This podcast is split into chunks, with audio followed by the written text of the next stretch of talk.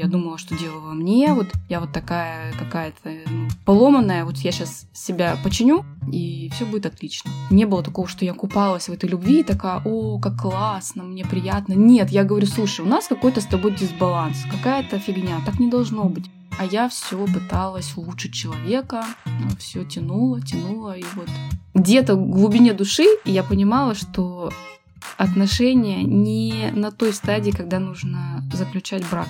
Вселенная пыталась до меня достучаться, я упорно ее не слышала. За две недели до родов мой бывший муж взял, просто вещички собрал и потихонечку ушел. Да, я истеричка дура, но почему я истерила, дорогой мой, хочется сказать. Я же истерила, потому что мне было очень больно.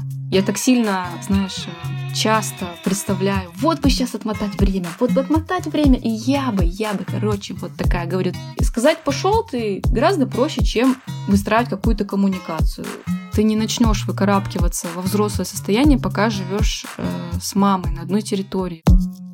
Ты это важно, что у тебя внутри. Это важно, забери, разбери. Ты это важно, поверь. Добрый день, дорогие друзья! Я Мицкевич Елена, практикующий психолог. Рад приветствовать вас на своем подкасте «Ты – это важно», где мы с нашими чудесными гостями обсуждаем их опыт личной терапии и жизненные истории для того, чтобы популяризировать заботу о ментальном здоровье. И сегодня у меня в гостях невероятно важный для меня гость, которого я с удовольствием пригласила и ждала, Оля Цаплина, блогер и специалист по визуалу. Один из лучших в Инстаграме, это мое субъективное мнение. Чудесная мама, чудесный человек. Оля, привет. Привет, Лен. Спасибо тебе большое, что согласилась. У нас такие были небольшие тернии к звездам технического характера, потому что я нахожусь сейчас в Питере, Оля в Ачинске, и организовать нам запись на расстоянии стоило огромного желания и усилий. Поэтому, друзья, это все для того, чтобы эта запись случилась. Я обычно начинаю наш диалог с вопроса, как психология вообще появилась в твоей жизни и как у тебя зародилась мысль, а не пойти ли бы мне к психологу? Что происходило с тобой в тот период жизни? Классный вопрос. Вообще, а, если начинать с самого, с самого начала, я э, с девятого класса сама хотела стать психологом. вот. Но mm-hmm. эта мечта, к сожалению, не осуществилась. А может, к счастью, не знаю. Ну, в общем, где-то с этого возраста тема психологии стала для меня важной и интересной очень. И по сей день она мне интересна. Но вот так вот, что прям пора мне пойти к психологу, я думаю, что где-то, я не знаю, сколько мне было, может быть, 23-24 года. Мне кажется, где-то в таком возрасте mm-hmm. у меня тогда были очередные неудачные отношения. И когда они закончились, я себе сказала, Оля, Оля, ну господи боже мой, ну вот Просто надо ходить к психологу, и все у тебя будет окей. Я типа думала, что если я буду регулярно ходить к психологу, тогда я не расстанусь с парнем. ну, типа, я просто буду подкручивать какие-то там винтики в своей голове, и все будет ок. Вот такое было у меня мнение. И когда я начала свои отношения с моим бывшим мужем, тогда э, я и пошла к психологу, потому что там уже, ну, прям э, все очень было сложно для меня, и мне хотелось сделать все возможное, чтобы э, отношения сохранить, потому что я думала, что дело во мне, вот я вот такая какая-то ну, поломанная, вот я сейчас себя починю, и все будет отлично. А с каким запросом, что ты хотела непосредственно починить вот в тогда начинающихся отношениях? И можешь ли ты нашим слушателям сказать, сколько тебе сейчас лет, mm-hmm. чтобы у людей mm-hmm. выстраивалась такая mm-hmm. э, кар- картинка Да, мне, мне сейчас 33 э, года. Uh-huh. Запрос у меня был, ну, наверное, чтобы были гармоничные отношения. Такой общий запрос, если конкретизировать, ну, может быть, чтобы я отстала от человека и перестала его переделывать. Наверное, вот так. А что тебя не устраивало? Спойлер, у меня не получилось. Что меня не устраивало? А меня не устраивало многое, что у человека нет каких-то там целей глобальных в жизни, что он не заботится о своем здоровье. Ну вот э, какие-то такие вещи, мне хотелось его все улучшить, я бы так сказала. А как ваши отношения непосредственно с ним развивались? Потому что я-то знаю историю, я знаю угу. Друзья, давайте без спойлеров, да, потому что Оля не просто так сегодня здесь. Так или иначе, как разбивалась ваша история, как развивалась твоя личная терапия? Мне рассказать про то, как э, развивались отношения и, и про терапию? Но это же про твой путь в них в том угу. числе, что происходило, угу. как менялась ты, что было твоими запросами, что тебя волновало как человека. Потому что слушатели постоянные уже хорошо это знают. Правда, многие люди, которые, например, еще не вошли в эту воду или, например, находятся где-то в процессе и находятся не в самых простых чувствах, иногда сомневаются. А то, что я чувствую, это ок, Угу. Это нормально, с этим нужно идти. Э, это нормальный, например, этап течения. Именно поэтому через истории гостей я в подкасте показываю, как это может происходить, чтобы люди могли как-то себя определить угу. и поддержать. Угу. Ох, такой, знаешь, вопрос, э, мне кажется, я тут часами могу рассказывать. Постараюсь коротко. Отношения развивались максимально интересно, я бы это так обозначила. Многогранно и скачкообразно. Первый год это было что-то такое из разряда «чуть ли меня на руках не носили». То есть, как там есть фраза кто-то любит, а кто-то позволяет любить, да, вот, ну вот я была тем, кто позволял любить, и в принципе, если анализировать все свои отношения, я выбирала тех партнеров, которые меня больше любили. Может быть, я так пыталась подстраховаться, там много есть каких-то подводных камней, но эту аналогию я очевидно вижу. И это был как раз-таки тот случай, когда, ну, прям какая-то любовь была прям, вот реально она огромная. То есть вот разница была то, как я проявляю любовь, в каком объеме, и то, как проявляют в мою сторону. И меня это тоже напрягало, мне это, меня это не устраивало. То есть не было такого, что я купалась в этой любви и такая, о, как классно, мне приятно. Нет, я говорю, слушай, у нас какой-то с тобой дисбаланс, какая-то фигня, так не должно быть. Смотри, вот здесь вот так, ну, там, я тебе столько даю любви, да, а ты мне столько, и, и это как-то неправильно. Ну, короче, я еще и, и тут хотела что-то исправить. Наверное, это тоже был таким моментом, с которым я в том числе шла на тот момент к психологу. А ты и... в процессе раб- индивидуальной работы понимала, как бы, что тобой двигает, почему тебе хочется его трансформировать, менять? Не до конца, мне кажется, я это понимала. И такая терапия еще, хочется сказать, что это был мой первый опыт. Я тогда отходила полгода к психологу, и я прекратила работу, потому что у меня было ощущение, что не совсем этично где-то себя ведет психолог, и не совсем может быть, рабочие методы. Ну, короче, у меня было ощущение на тот момент, что мы стоим на месте. Ну, вот прошло полгода, и ощущение, что мы стоим на месте, мы не двигаемся. Вот, и а отношения тем временем развивались уже по другому какому-то сценарию. Мы стали уже там жить вместе, и вот эта вся бытовуха, она стала всю вот эту романтику и вот это розовые эти сопли все растворять. В общем, ко мне стало уже более холодное отношение, где-то такое ну, короче, уже не, не было ощущения, что меня носят на руках. Уже более что-то приземленное. Я такая, о, все отлично, мы выровнялись. Да. А потом мы пошли еще дальше. Ну, то есть из вот этого пика вверх, да, мы пошли в сторону, где особо и не ценят, и много, короче, там было проблем. А я все пыталась улучшить человека, все тянула, тянула, и вот дошло до такого очень неприятного момента, где я была максимально уязвима и не ощутила поддержки никаким образом. Ну, что, собственно, и послужило нашему расставанию впоследствии. Но ведь в этом еще периоде тебе сделали предложение, да. ты на него согласилась. Да. Была свадьба, и, казалось бы, были те самые эмоции. Ну, то есть люди же почему-то говорят друг другу, да, выбирают друг ага. друга как партнеров, как официальных таких спутников.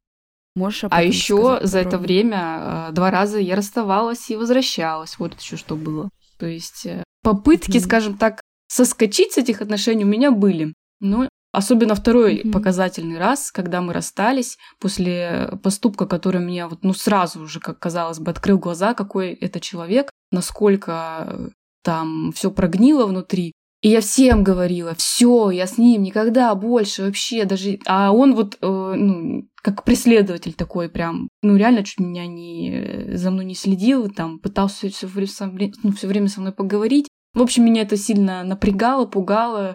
И когда он остановился, ну это такие прям реально игры в догоняшки. Когда он остановился, успокоился уже, вот тут у меня уже началось. В смысле, все, все, что ли, все, я уже не нужна. И все, меня там как бараний рог скрутило, и я вернулась. Сама того не понимая, меня вообще, ну, я не понимала, что происходит, почему я вернулась в эти отношения. Ну вот, что-то там, видимо, нужно было мне закончить, чтобы понять, что на самом деле нет у них будущего.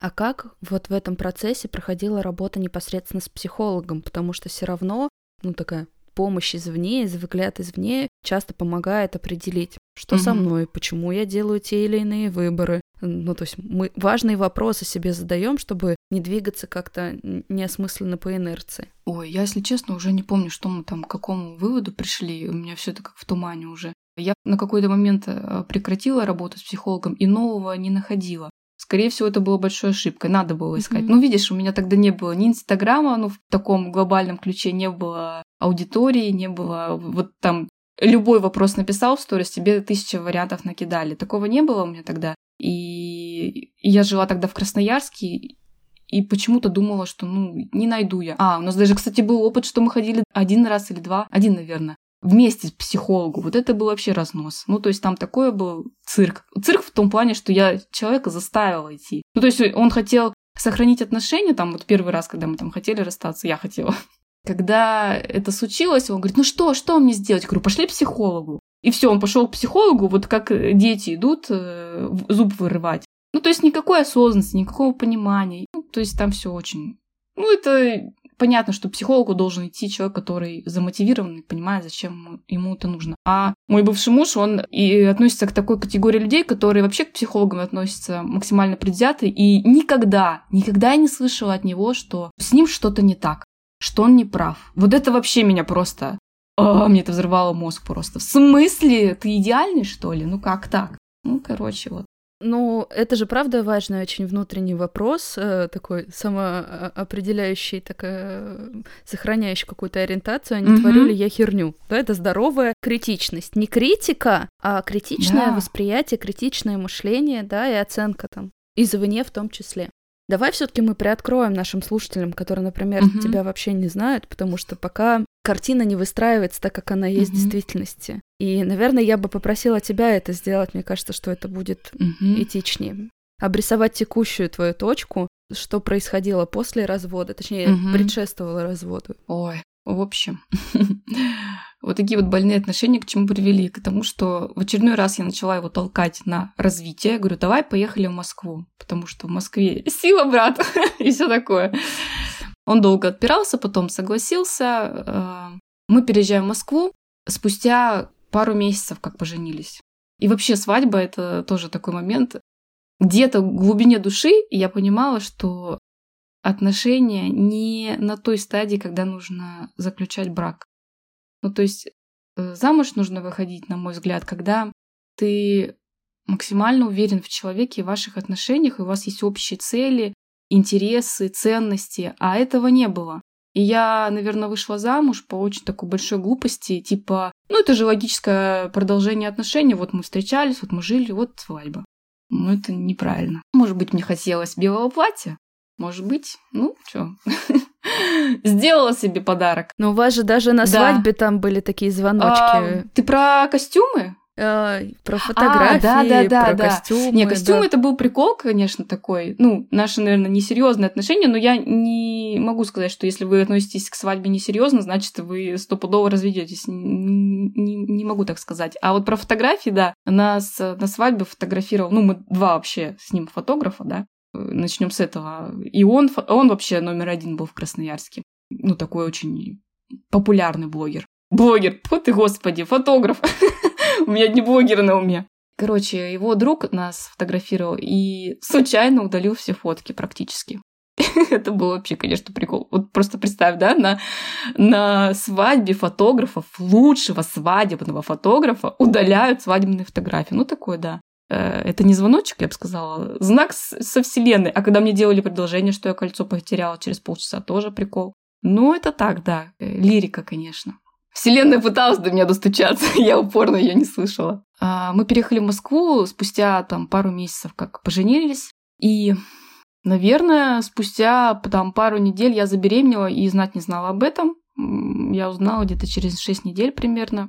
Э, это было большим-большим шоком для нас обоих. Почему? Потому что, ну, конечно, вот таких прям планов у нас не было. Вот сейчас у нас будет ребенок. Это было очень неожиданно. Плюс э, мне несколько лет э, врачи говорили, что я не смогу забеременеть. Ну, то есть они не ставили мне бесплодие, но говорили, что ты не забеременеешь и все. Тебе ЭКО надо там, все будет очень сложно. Ну и, видимо, после этих слов и я, и мой бывший муж очень сильно расслабились. И случилось то, что случилось. Но я жила всегда с э, такой установкой, очень жесткой, я бы сказала. Э, если я забеременею, я буду рожать. Я не буду делать аборт. Интересно тоже порассуждать на эту тему, что никогда я не думала, а готова ли я, а насколько это вообще тяжело, какая ответственность. То есть я всегда размышляла, что если я забеременею, ну, будет же отец, он мне будет помогать, ну, мы вдвоем будем как бы это выруливать. Я никогда не могла подумать, что я окажусь в той ситуации, в которой оказалась. А оказалась я в ситуации, что за две недели до родов мой бывший муж взял, просто вещички собрал и потихонечку ушел. И никаким образом мне не помогал, не... финансово, можно сказать, вообще не, не помогал. Физически, хотя не столько мне нужна была э, финансовая помощь, хотя она тоже немаловажна, сколько физическая, особенно в первые месяцы, и эмоциональная. Это очень тяжело. Одной все это вывозить. Я не ожидала, что это будет настолько тяжело. Вот вообще не могла даже себе представить.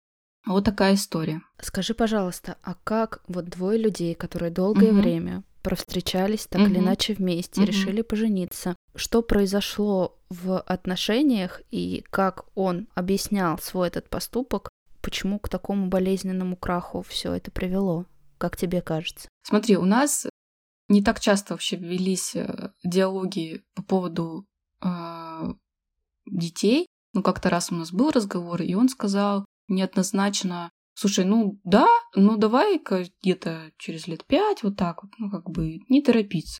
Но когда ты принимаешь такое решение, давай не торопиться, нужно ведь прилагать определенные шаги, да, для, к этому. А если ты их не прилагаешь, не стоит удивляться, что есть определенные последствия. Ну, как бы, ну, говорю, что мы оба были расслаблены, типа, вот сказали врачи, ну и все, и мы не парились. Вот. Не парились, не парились, а оно вон как случилось. И почему так случилось, что он просто взял, соскочил с этой истории?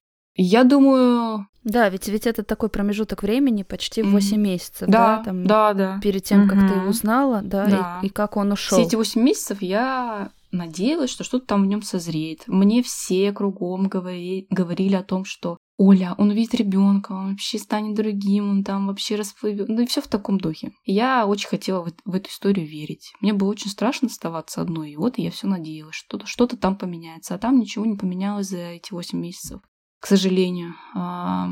И человек принял решение не напрягаться, не брать ответственность, не участвовать. Сказать себе, что да, она истеричная дура, Пускай одна там расхлебывает все это. Вот так вот он живет, я думаю.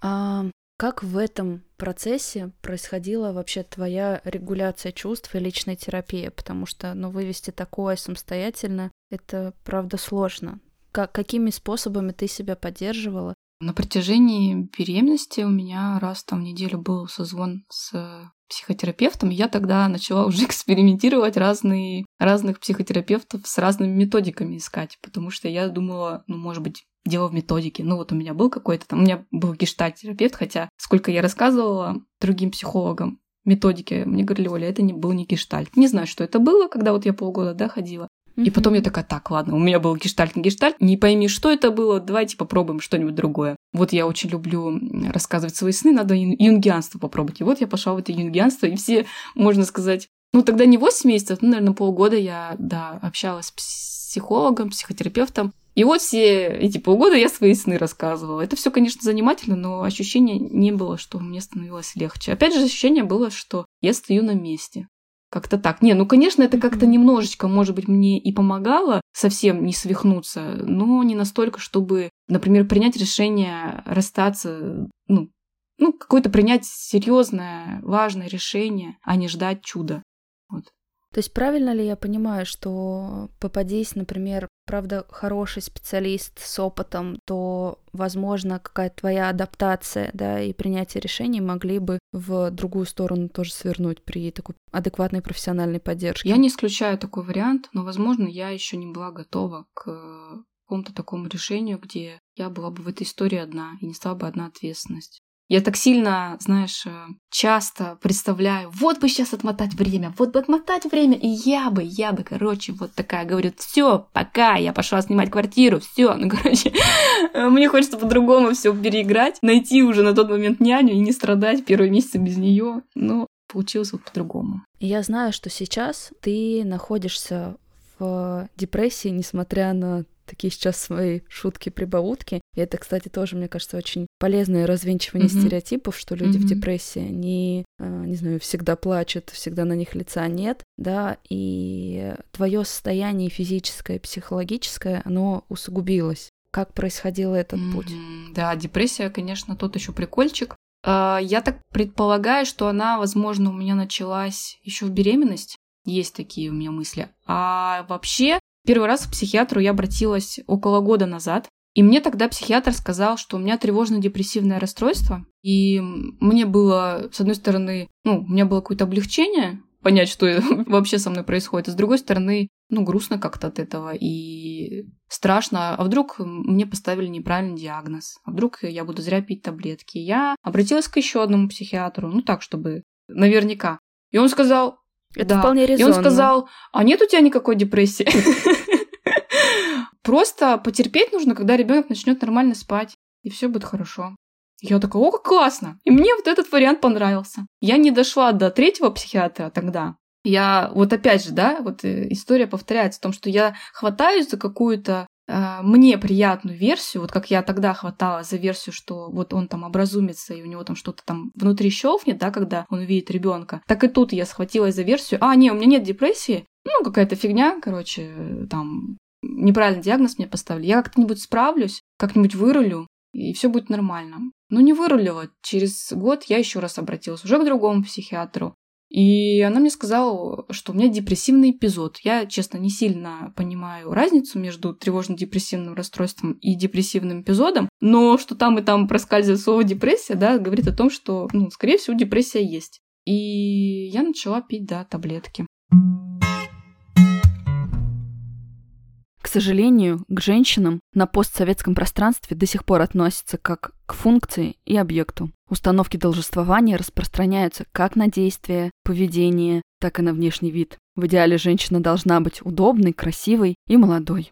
Но в первую очередь мы – люди, а не набор функций. Поэтому поддержку я в содружестве с компанией Виши буду поднимать очень важные проблемы внешности, красоты, состояния кожи и волос для того, чтобы забота о себе была не долгом, не страданием, не желанием побороть себя, а актом любви. А отношение к себе и к своему телу было полно принятия и доброты. И начать я хочу с темы, которая касается меня лично. Мои подписчики в блоге знают, что после ковида у меня случился рецидив акне. Я им страдала и в подростковом периоде, и это сильно отложило отпечаток на моем самоощущении своей красоты. Но лечить акне во взрослом возрасте – двойное испытание. Во-первых, потому что лицо – это главная социализирующая часть тела. А во-вторых, обратите внимание, как реагирует социум, если у тебя в возрасте проблемы с кожей. Ты что, как подросток зацвела? Это самое невидное, что можно услышать. Люди, имея какие-либо несовершенства, сталкиваясь с агрессивным, нетолерантным социумом, минимально становятся неуверенными в себе, боятся выходить в публичные места, а как максимум зарабатывают психологические расстройства и даже депрессию. Мир социальных сетей не помогает нам. Самые популярные фильтры – фильтры по выравниванию кожи. Будто бы естественную, спорами, неровностями кожу иметь постыдно, что уж говорить об акне. Но очень важно начать с принятия. Иметь проблемы не стыдно, мы в них не одиноки. Ведь вне зависимости от пола, возраста или географического положения, акне на сегодня остается причиной номер один обращения к дерматологам. Наше тело, наша кожа живая и проходит разные этапы в течение жизни, и важно ее поддерживать и психологически, и поведенчески, подбирая верный уход. Для кожи, склонной к акне, Виши предлагает пробиотическую обновляющую сыворотку Нормодерм, которая корректирует имеющиеся проявления проблемной кожи в виде черных точек, расширенных пор, а также выравнивает рельеф и ускоряет обновление кожи, предотвращая повторное появление несовершенств. Как и все продукты марки Виши, сыворотка протестирована под контролем дерматологов и имеет безопасную гипоаллергенную формулу, а также доказательную эффективность на женской и мужской коже. Ей можно пользоваться начиная с 14 лет для коррекции несовершенств как у подростков, так и взрослых людей. Сыворотка Нормодерм для здорового вида кожи без фильтров. Всю подробную информацию и ссылку на продукт вы найдете в описании к выпуску. Что самое сложное для тебя эмоционально было вот в, в эти месяца, Когда ты в очередной раз поняла, что состояние такое, что кажется, мне нужен Ага. вообще уже психиатр, да? То есть что с тобой эмоционально самое сложное происходило, что тебя как-то побудило обратить внимание вновь на свое состояние? А, Я обратила внимание на как сильно я истерю, какие сильно меня, ну, как я сильно раздражена, я срывалась на маму. Вот это был сильный показатель. Ну и проблемы, наверное, со сном. Хотя э, нет, знаешь, проблем со сном решил мелатонин, а вот э, раздражительность и тревожность, да, это было... Ну и что и, я была на таком эмоциональном дне, я не видела просвета в конце тоннеля. Я не скажу, что я его увидела сейчас, но вот я поняла, что надо что-то делать. А, ну мне еще, знаешь, а, подсказала все-таки. Ну, я в сторе же периодически показываю, рассказываю там о своем состоянии. Мне там моя знакомая, психолог, сказала, Оль, может, все-таки это к психиатру, ну, как бы. Ну, так она очень тактично, мягко. И я такая, ну ладно, попробуем, посмотрим, что там.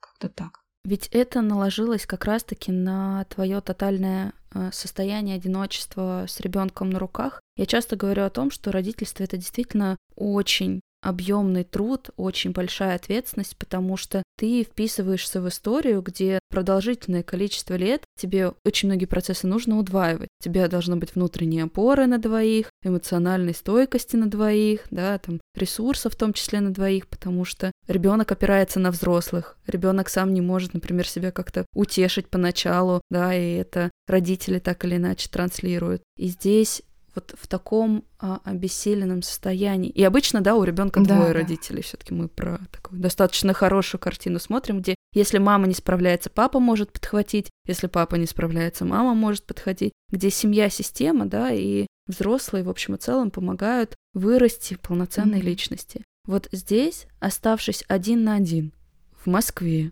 мама в Красноярске-Вачинске, да, за Мгм. тысячи километров, в новом для себя городе, там, где еще и человек, которому ты так или иначе доверяла, да, взял и ушел в последний Мгм. момент. Как ты справлялась? Как ты вообще это вывезла? Потому что я наблюдаю всю эту историю, я подписана была на Олю в Инстаграм, просто поражалась силе духа, стойкости, да, и вот этой вот борьбе за то, чтобы твоему сыну было хорошо, тебе было хорошо. Но меня до сих пор это восхищает и поражает. Ну, смотри, мама же приехала, когда я была ну, там, на последнем месяце беременности, и первый месяц она мне Мгм. помогала.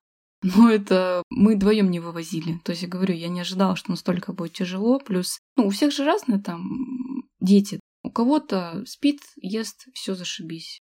А у кого-то, ну, это было настолько предсказуемо, конечно, в связи с моей беременностью такой тревожной, да, что будут какие-то сложности, я была в этом уверена. Ну, такой вот стресс постоянный был, ссоры с бывшим мужем.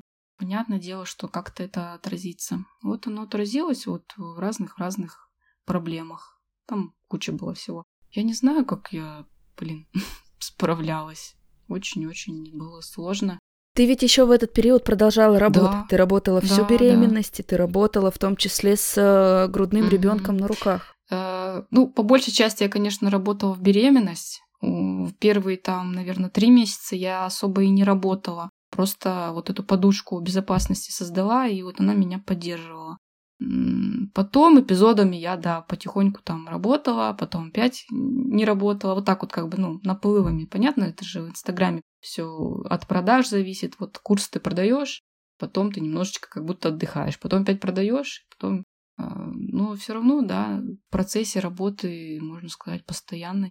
Но даже вести блог — это вопрос большого да, усилия. да. Хотя я это воспринимаю больше как дневник, куда я выливаю свои мысли, эмоции. Но не всегда это просто дается. Но потому что помимо поддержки, которую, я уверена, ты тоже получаешь, потому что у тебя твоя аудитория периодически так или иначе в любом самом теплом блоге нет-нет, да, залетает какая-то агрессия. Да. Или непрошенное мнение, или какой-то, возможно, болезненный Само комментарий. собой. Что бы ты могла мамам, которые входят в такое в соло-материнство, вот спустя этот год сказать в поддержку, может быть, о чем-то предупредить? Господи, мне хочется просто ее обнять, сказать, что, что это очень непросто, то, с чем она столкнулась. Я не знаю, это очень сложный вопрос. Вопрос, который меня вгоняет в какой-то тупик, потому что как будто бы нет тех слов, Тут нет обнадеживающих слов, тут нет слов, э, которые бы придали бы сил. Потому что, ну что, ну, блин, тебя ждет жопа, дорогая, вот что хочется сказать. Ну, как бы из э, позиции реалиста такого, да. Будет очень тяжело, очень страшно, больно, невыносимо. Но, ну, наверное, единственное, что я могу сказать, не бойся э, просить помощи. Это, блин, я профессионал в прошении помощи, честно могу сказать. Я никогда от нее не отказывалась, не отказываюсь. И если бы не эта моя способность просить да, помощи, я бы сдохла бы просто. Я просто бы сдохла. И этот навык нужно нарабатывать. Вот и все. И а иначе, ну, а иначе на какой-то железной, просто гигантской воле придется это все переживать. А оно не, не пройдет бесследно. То есть, мне кажется, когда ты через вот такую силу преодолеваешь такие а, события в своей жизни, ну, ты не знаю, там, черствеешь, да, вот что я очень много наблюдаю на детских площадках. Почему-то я стала на это обращать внимание здесь, в Ачинске. В Москве почему-то я этого не видела, хотя, наверное, и там это есть. Я вижу уставших, озлобленных матерей, которые орут на своих детей из-за всякой ерунды. Вот он там пролил, э, не знаю, там воду, вот он там э, испачкался, все капец, а ей там башню срывает. И это видно, что это такой невероятной усталости, и что она тащит, тащит, тащит, и потом все.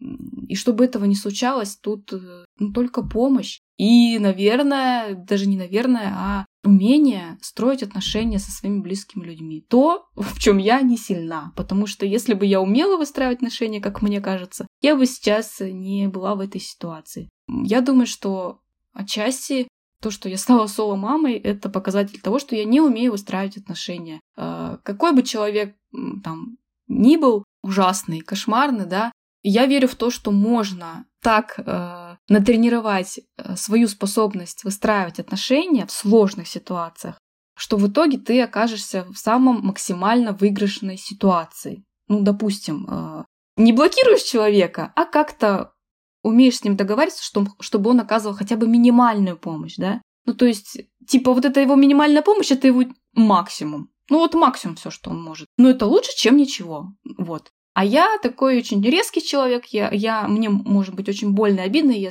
могу сказать, да, пошел ты вообще, и пока, и прощай. И сказать пошел ты гораздо проще, чем выстраивать какую-то коммуникацию. Мне в этом всю жизнь придется учиться, тренироваться и так далее. Ну, то есть жизнь сама подкидывает ситуации, где ты будешь тренировать свои слабые места. Вот мое слабое место — это выстраивание отношений. Может быть, поэтому я и веду блог, потому что блог, по большей части, я считаю, ведут многие люди, потому что они не умеют выстраивать отношения в реальной жизни. Очень удобно вести блог, очень удобно иметь вот эту большую аудиторию, а не контактировать напрямую да, с человеком, что ты в каком-то таком условно удобном домике. Захотел, вышел, захотел, э, там, зашел. Вот как-то так. Да, я бы, если подытожить э, ну, ответ на твой вопрос, две ключевых вещи, да, если вы соло-мама, первое, прокачивайте умение общаться с людьми, потому что это очень поможет, в том числе, да, вот вы общаетесь с человеком, он вам где-то поможет, где-то, ну, то есть без этого навыка вы пропадете. И второе, ну, умейте просить. Ну, это в том числе и умение общаться с людьми. Угу. Спасибо тебе большое, да, я сейчас пытаюсь свои чувства в том числе собрать, потому что ты, правда, затронула э, очень многие аспекты. И твоя такая искренность в отношении себя меня очень сильно подкупает когда я правда признаю, в чем мне стоит еще развиваться и в чем моя персональная ответственность, почему со мной сейчас так. Мне кажется, что огромному количеству людей это правда не хватает. Проще навешать ярлыки обвинительные да, на весь окружающий мир, чем допустить, что почему-то я оказалась в этой точке. И я всегда говорю о том, что в таком понятии, как ответственность, есть компонент здоровой вины, где я виноват-ответственен. И сейчас меня, конечно, очень сильно поразило, я в некоторой степени даже потеряла дар речи от твоей честности этой. Э, мне кажется, что в ней очень много силы. Спасибо. Вот честно, я могу быть э, прям... Вот мне легко дается быть честной, а вот быть э, эмоционально уравновешенной — это сложновато. В чем ты сейчас как раз-таки испытываешь какие-то сложности относительно что такое эмоциональное равновесие? Это умение понимать, что ты чувствуешь, и находить нужные способы угу. и навыки это регулировать. Я это просто это моя э, профессиональная угу. сфера деятельности. Я еще как тренер эмоционального интеллекта работаю. Я очень люблю тему эмоций, да, и когда люди говорят, я там не угу. вывожу, я эмоционирую, хорошо бы спросить, а что угу. ты знаешь вообще про свои чувства?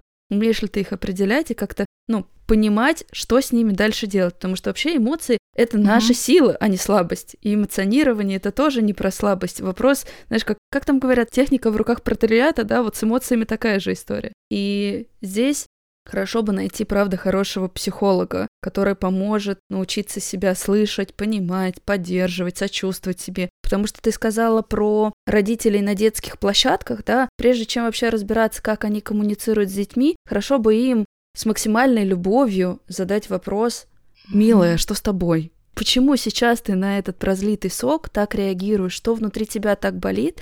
Да, чтобы хотя бы к ней в любовью не ее отчитывать, не учить. Да, я всегда говорю, что нам очень сильно не хватает любви и долюбленности. Кстати, Именно поэтому родился в продолжении подкаста портал с психологами. Да, мы там все работаем в разных подходах. Ты бы порадовалась, если бы в тот момент искала. Но всех объединяет как раз-таки вот эта вот теплота и умение любить. Потому что иногда обратить внимание, что с тобой происходит, а почему ты сейчас, как ты говоришь, истеришь, да, почему сейчас такое эмоциональное реагирование, а что за этим стоит.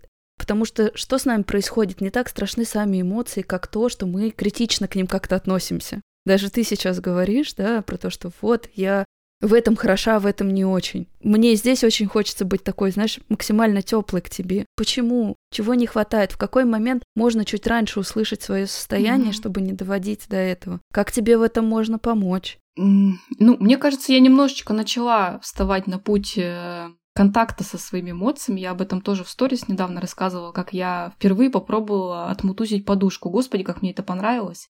Э, ну, что я вовремя, да, Хорошая, кстати, профилактика агрессии. Да, как... Э, почему? Ну, я сразу подумала, господи, вот если бы я просто смогла бы хотя бы... Но опять же, много сожалений, много... А вот надо было, да? Ну, есть у меня такая тема. Когда я раньше думала, что меня эм, в отношениях спас бы психолог, да, как я рассказывала, Сейчас я думаю, так, меня бы в отношениях спасла бы подушка.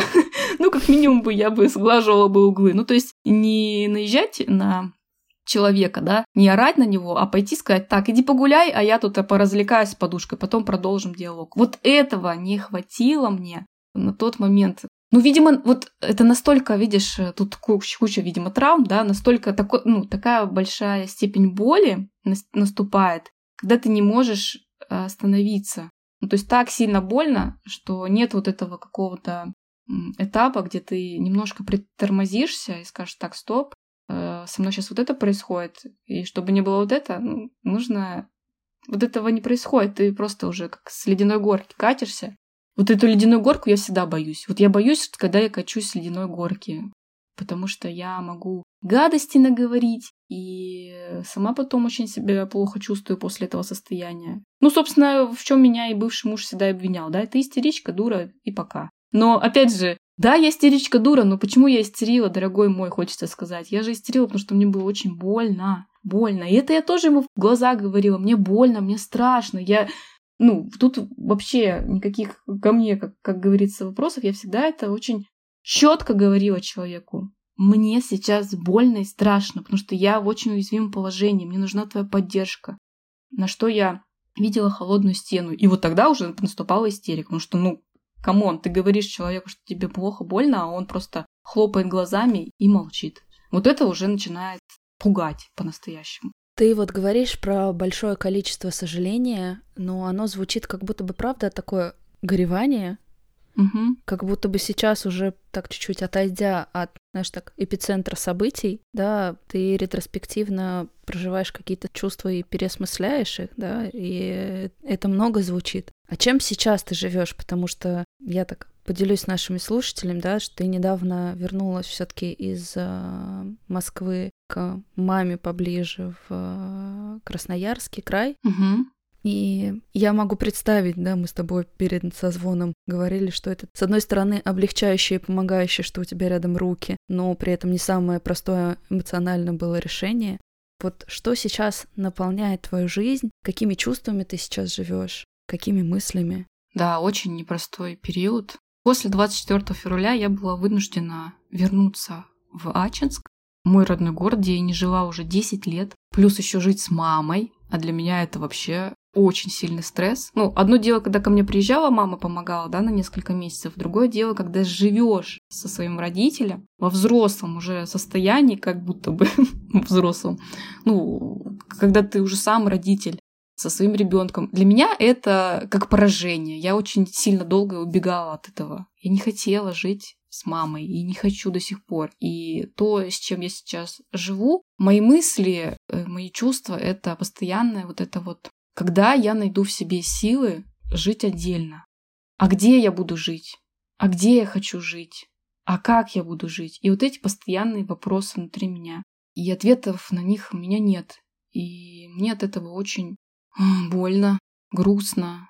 Я очень растеряна. Я в состоянии большой растерянности. Я никогда в жизни не была в такой растерянности, как сейчас. Я даже не была в такой растерянности, когда ушел мой бывший муж. Потому что у меня тогда был план.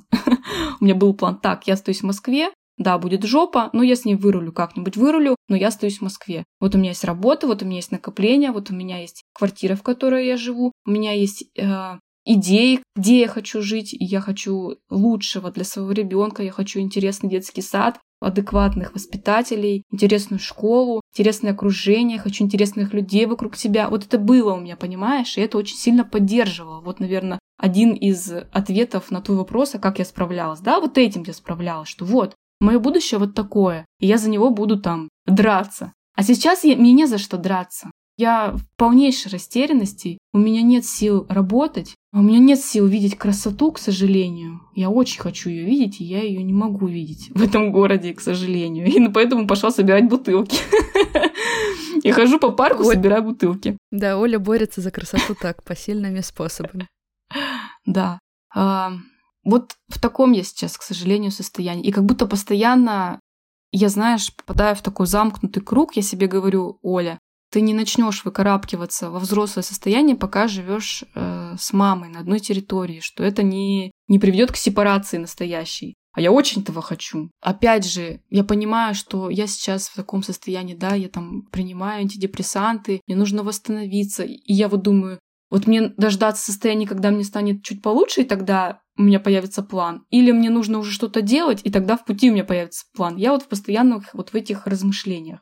Оля, но если ты позволишь, я откликнусь сейчас то, на что ты сказала. Это не вопрос какого-то там терапевтирования, это вопрос человеческого, скорее, отклика. Хотя не скрою, да, с призмой, да, с такой щепоткой профессионального глаза. Но ты посмотри, ты сейчас даже не даешь себе выдохнуть и расслабиться. А можно ты сейчас к себе побудешь добрый? Вот сейчас решение такое. Сейчас mm-hmm. нужно набраться сил. Можно от себя не требовать какого-то определенного будущего. Можно не ждать от себя планов на 10 лет вперед. Можно разрешить себе, пока я здесь, пока я пользуюсь теми ресурсами, и уже с этой точки быть к себе чуть добрее. Ты хочешь сепарироваться от мамы, в тебе есть этот задел. Я верю, что это поможет тебе вынырнуть, да, из той какой-то трясины, прости уж меня за это слово, да, которая как будто бы ощущается. Но, пожалуйста, будь к себе сейчас уже добрее, потому что все равно очень много надо, давай, действуй, работай, решай что-то. А очень хочется чуть-чуть тебя полюбить, извини за эти слова, очень хочется угу. чуть-чуть к тебе такого человеческого тепла. Потому что мне кажется, что ты этого заслуживаешь, ты это важно, и это пойдет и на благо твоим ресурсам, и на благо спокойствия твоего ребенка, и на творческим каким-то перспективам, которые, я уверена, ждут кучу твоих учеников потому что Оля действительно невероятно тонко чувствующая душа, которая видит красоту нетривиальным взглядом. Спасибо тебе за эти слова. Эм, мы будем работать над, над этим направлением, скажу так. Да.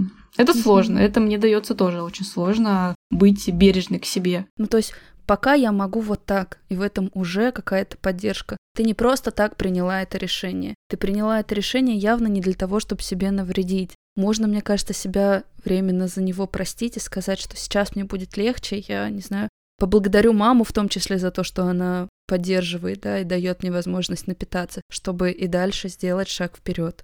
Мне кажется, что огромная проблема у нас, в принципе, в нашем социуме от того, что мы не умеем быть добрыми к себе и добрыми, соответственно, в окружающий мир. Потому что как только мы научимся здорово любить себя, здорово поддерживать, нам, правда, справляться с сложностями будет намного легче. Они не уйдут из нашей жизни, жизнь не стерильна, это нормально. трудности не равно проблемы, трудности равно естественной жизни. Мы же не живем в медицинской, не знаю, палате, да, или там в, в хирургическом боксе. Мы живем в реальном мире. Но как в нем жить? Вот этому можно научиться. И мне, правда, очень хочется, чтобы ты и твой сын были счастливы, потому что ну, вы прошли через большое количество сложностей. И я думаю, что прийти в этот мир, зная, что папа не очень как-то был себе рад, это тоже и для него большое испытание. И сейчас, в бессознательном таком возрасте, и в осознаваемом будет. Но у него есть мама, у него есть любящая мама, которая борется за их счастье, и это уже очень много. У кого-то и этого нет. Я буду переслушивать эти твои слова в подкасте. Спасибо. Спасибо тебе большое за то, что ты согласилась на этот диалог. Несмотря на то, что уже от тебя некоторое такое пожелание соло мама было, но я, тем не менее, хочу такой тоже ритуальный финальный вопрос задать. А что бы ты от текущего своего состояния могла бы в принципе пожелать нашим слушателям? Да вот то, что ты мне пожелала.